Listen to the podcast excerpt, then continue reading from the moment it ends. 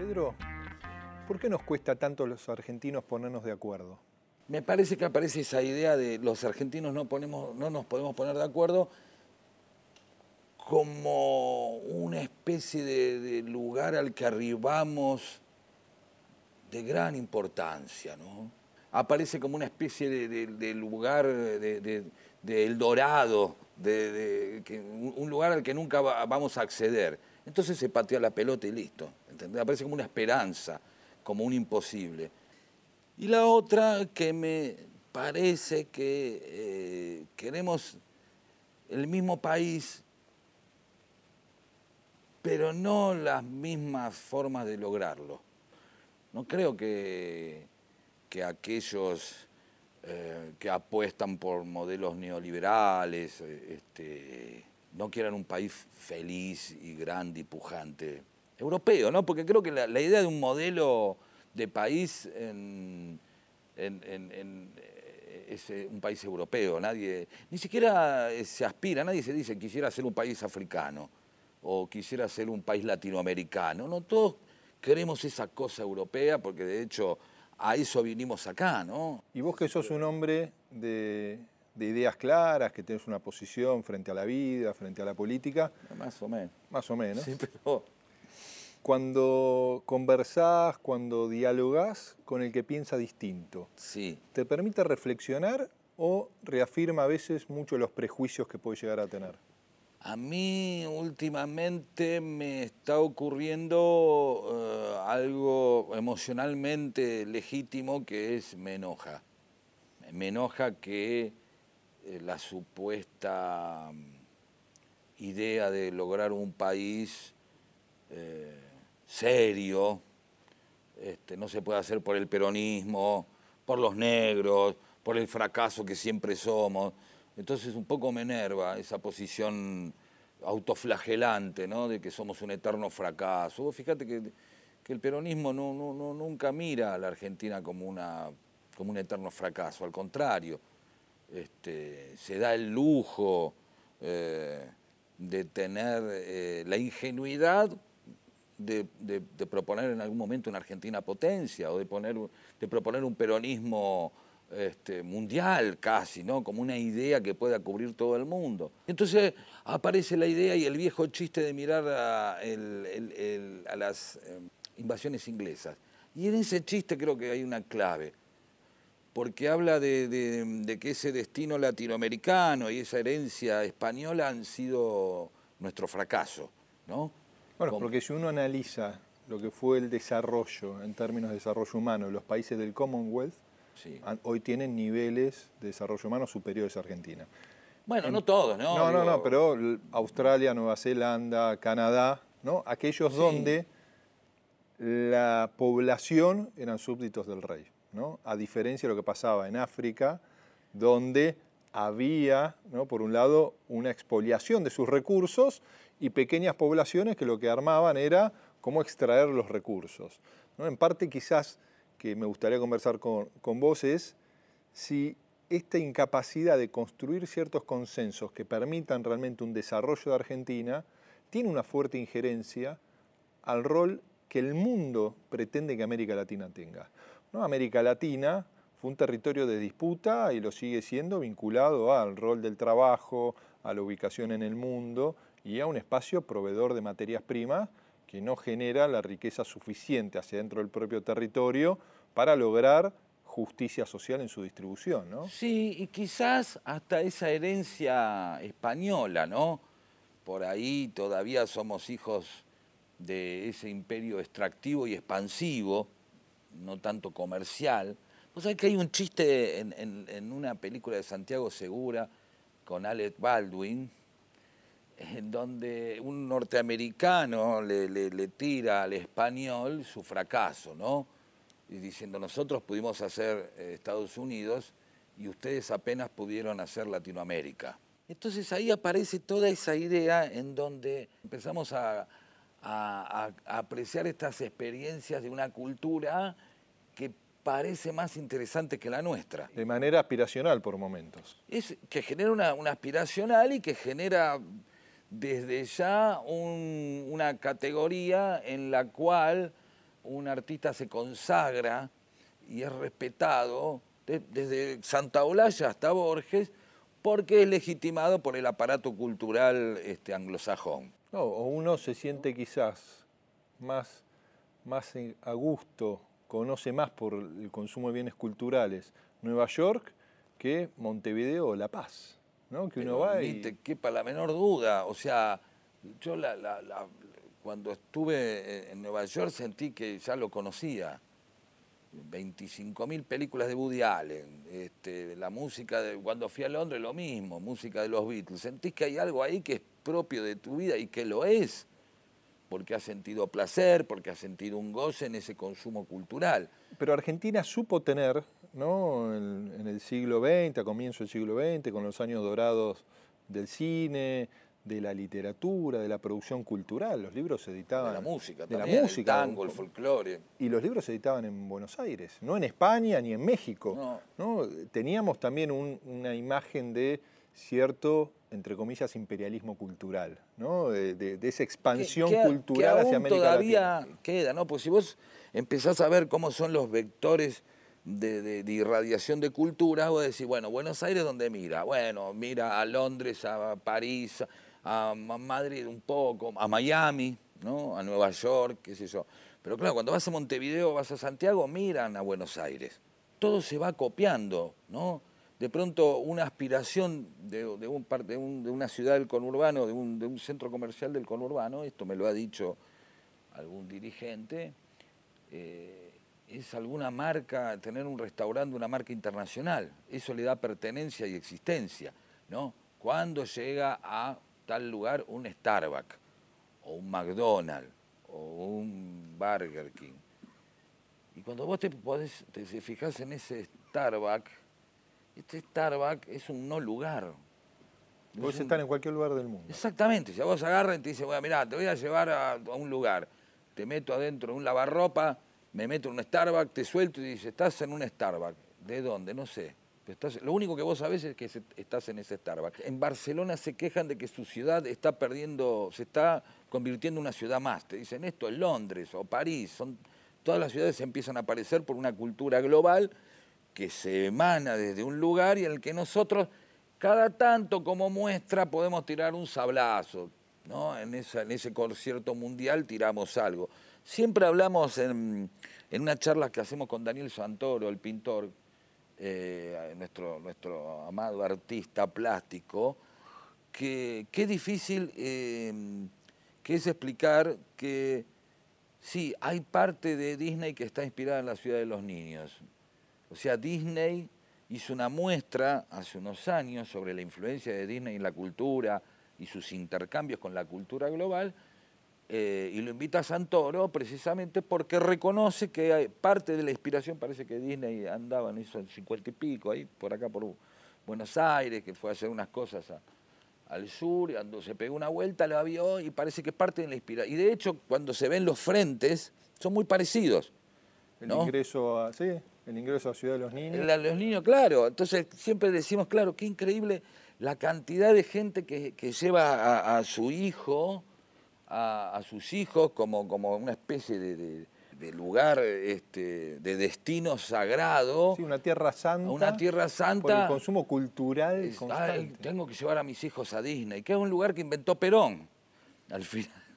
siempre decimos, el peronismo está en todos lados. Claro, no. te imaginas, siempre yo jodemos con eso que llegase hay un Samid gigante y dice, hola.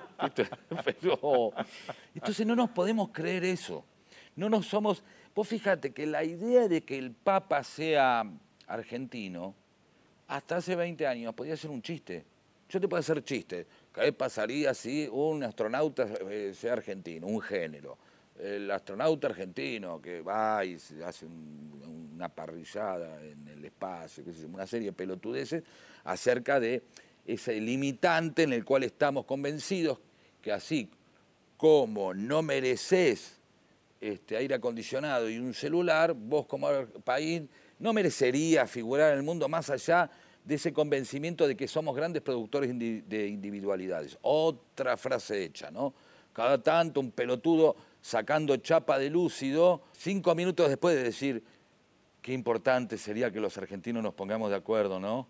agarra y dice, qué cosa, los argentinos nos destacamos por nuestras individualidades, pero nunca por nuestro trabajo en equipo.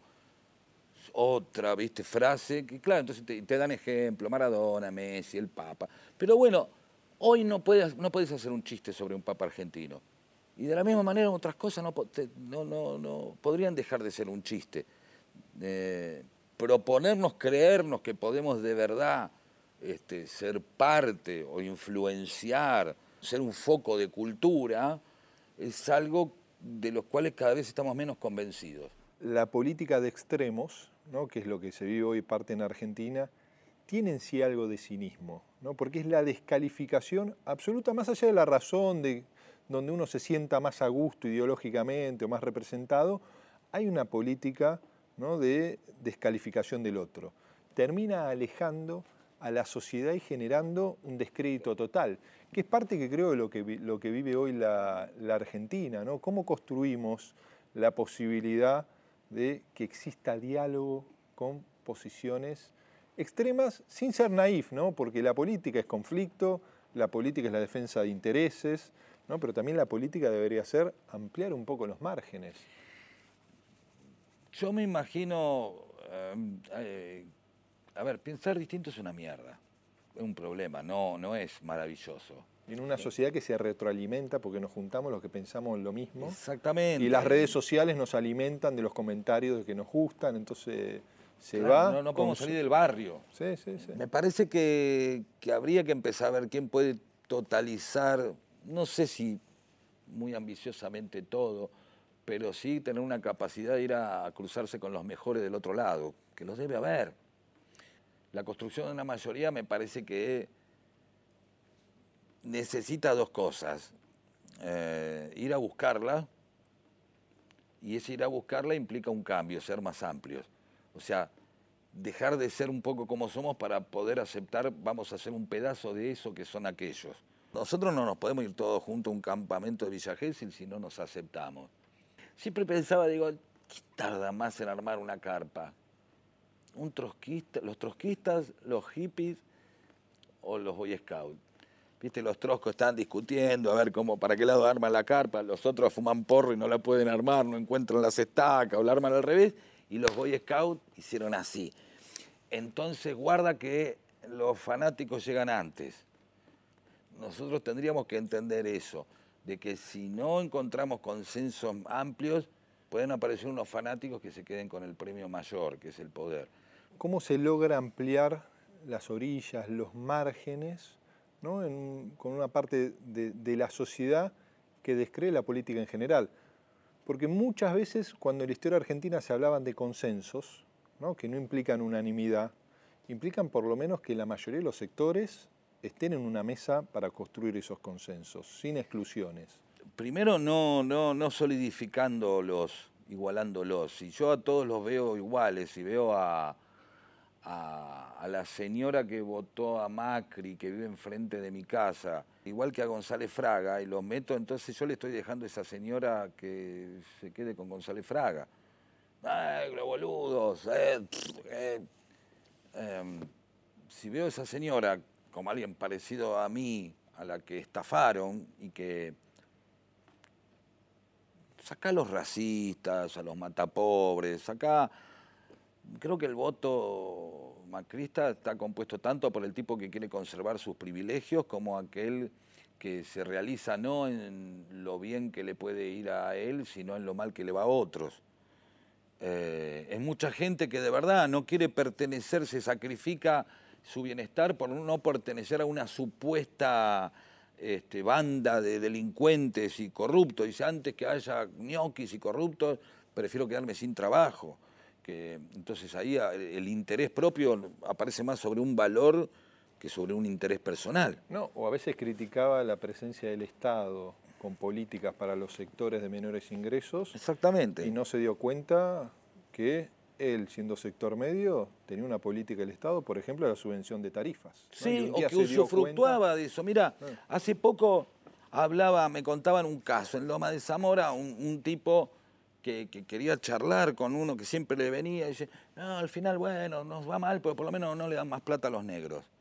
Y el tipo, lejos de cuestionarle su, su racismo, le dijo, saltó eso, lo dejó un momento por el costado dice, pero ¿sabes qué pasa? Por lo menos los negros me venían a comprar a mí, acá al kiosco, ahora se llevan la plata afuera. Y el otro ahí se quedó pensando un poco.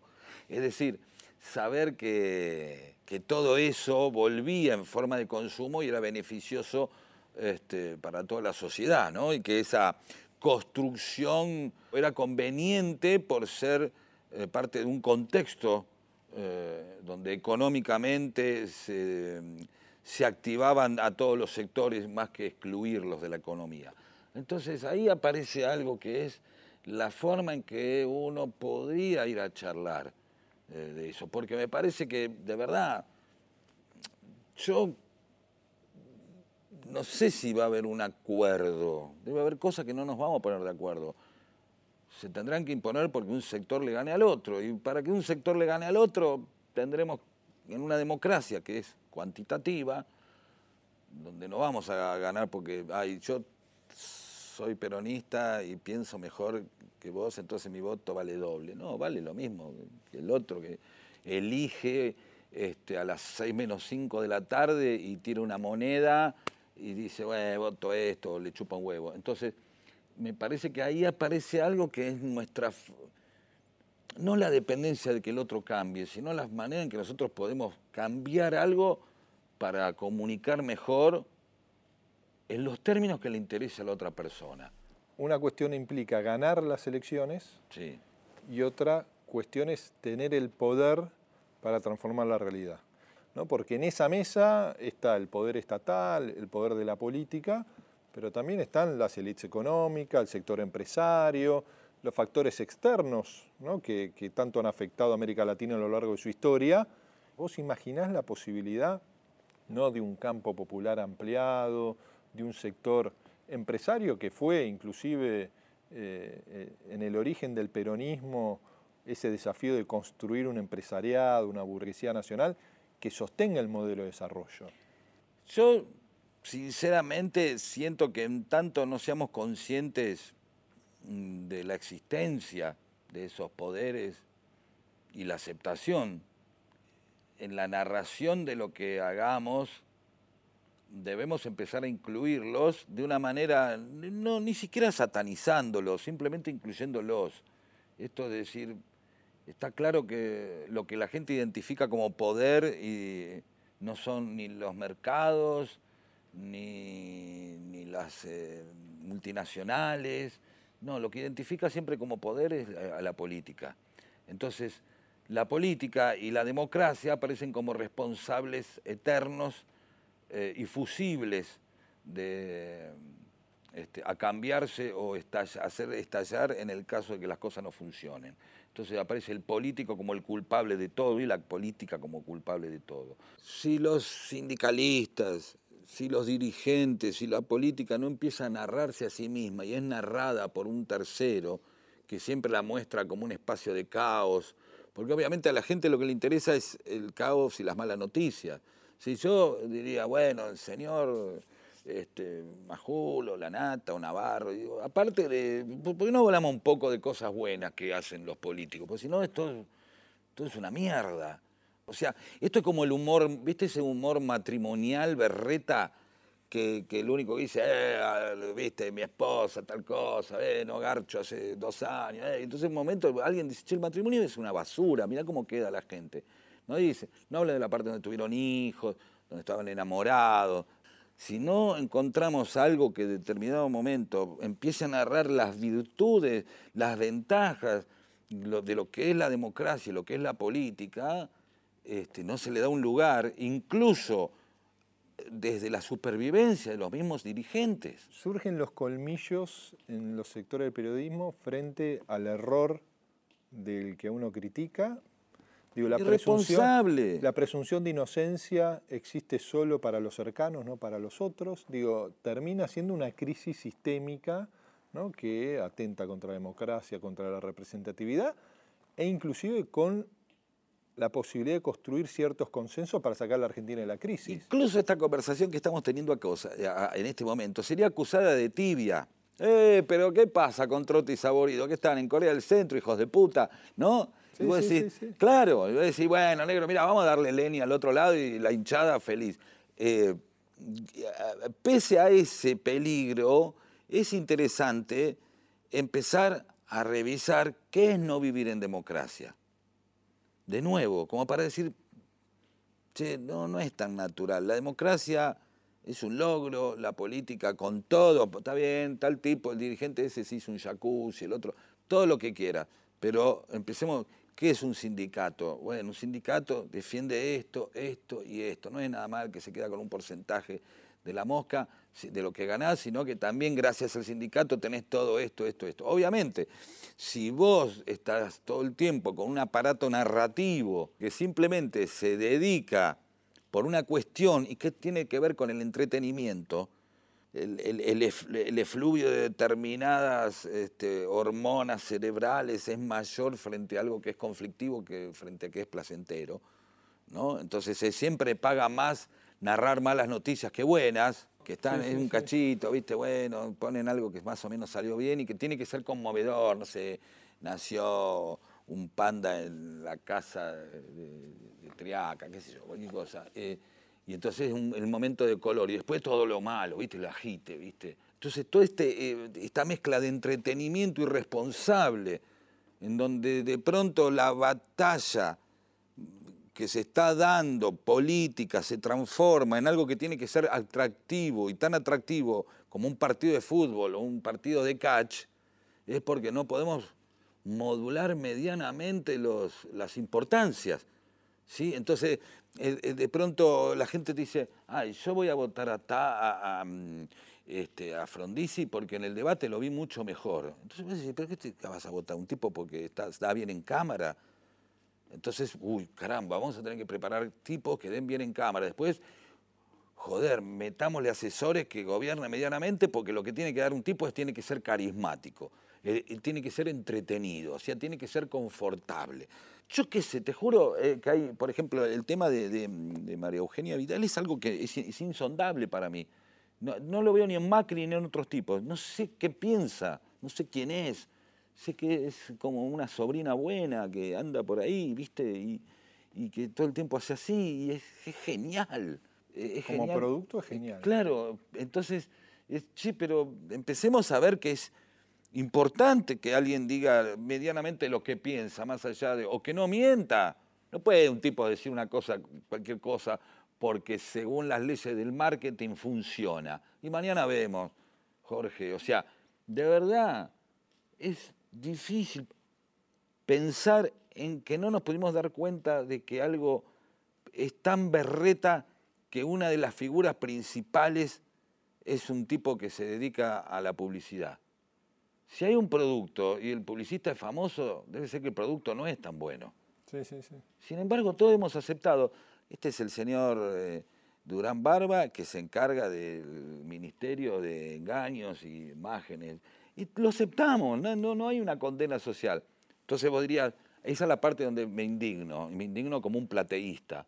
Ay, ay, fabrican imágenes y nadie... Bueno, listo, bueno, vamos a ver cómo desarmamos eso, porque hoy está funcionando. Si el macrismo es una decepción, si el kirchnerismo es una decepción, y todo el tiempo hay un sector que es ese 20% que va de un lado al otro, fluctuante, que reclama a un, político como si fuera un iPhone nuevo, ¿viste? Como diciendo, bueno, pero este no, me, este no me conforma, y el otro era chorro, y esto no sé si son hijos de puta o, estúpidos, quiero algo nuevo, ¿viste? Como quiero algo nuevo, y, es como un agujero de deseo que nunca se, llena, ¿viste? Parte de, ir hacia un país a un país es tener la capacidad y permitirse imaginarlo.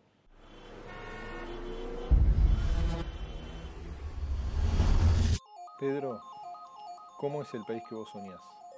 Eh, eh, es, un país eh, donde reina el amor y la igualdad. Es ese. Y eso, hay momentos de que sentís que te acercás a eso.